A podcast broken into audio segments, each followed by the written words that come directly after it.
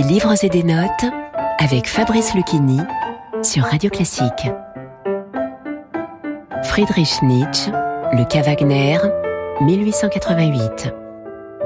Chapitre 2 Dans cet écrit, le philosophe allemand propose une critique élogieuse de l'opéra Carmen de Bizet et marque ainsi sa rupture avec Wagner.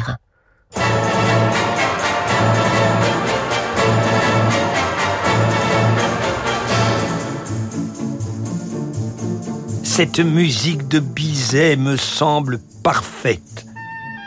Elle approche avec une allure légère, souple, polie. Elle est aimable, elle ne met pas en sueur. Tout ce qui est bon et léger, tout ce qui est divin court sur des pieds délicats, première thèse de mon esthétique. Cette musique est méchante, elle est raffinée, elle est fataliste. Elle demeure quand même populaire. Son raffinement est celui d'une race et non pas d'un individu. Elle est riche, elle est précise. Elle construit, organise, s'achève, et par là elle forme un contraste avec le polype dans la musique, avec la mélodie infinie.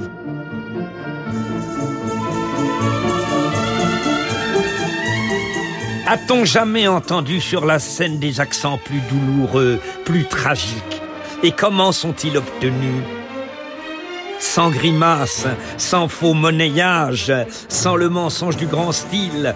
Enfin, cette musique suppose l'auditeur intelligent même s'il est musicien. En cela aussi, elle est l'antithèse de Wagner. Oui, oui, oui, parce que Wagner était, en tous les cas, le génie le plus mal élevé du monde. Il dit une chose jusqu'à ce qu'on désespère, jusqu'à ce qu'on y croit.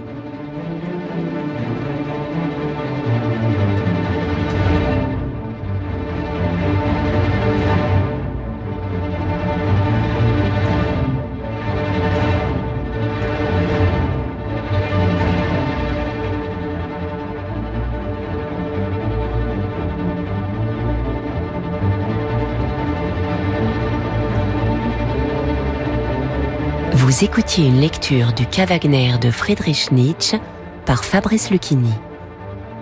Des livres et des notes est disponible en podcast sur radioclassique.fr et sur toutes vos plateformes de streaming habituelles. Et retrouvez Fabrice Lucchini sur la scène du Théâtre Montparnasse pour son spectacle La Fontaine et le confinement. Radio classique.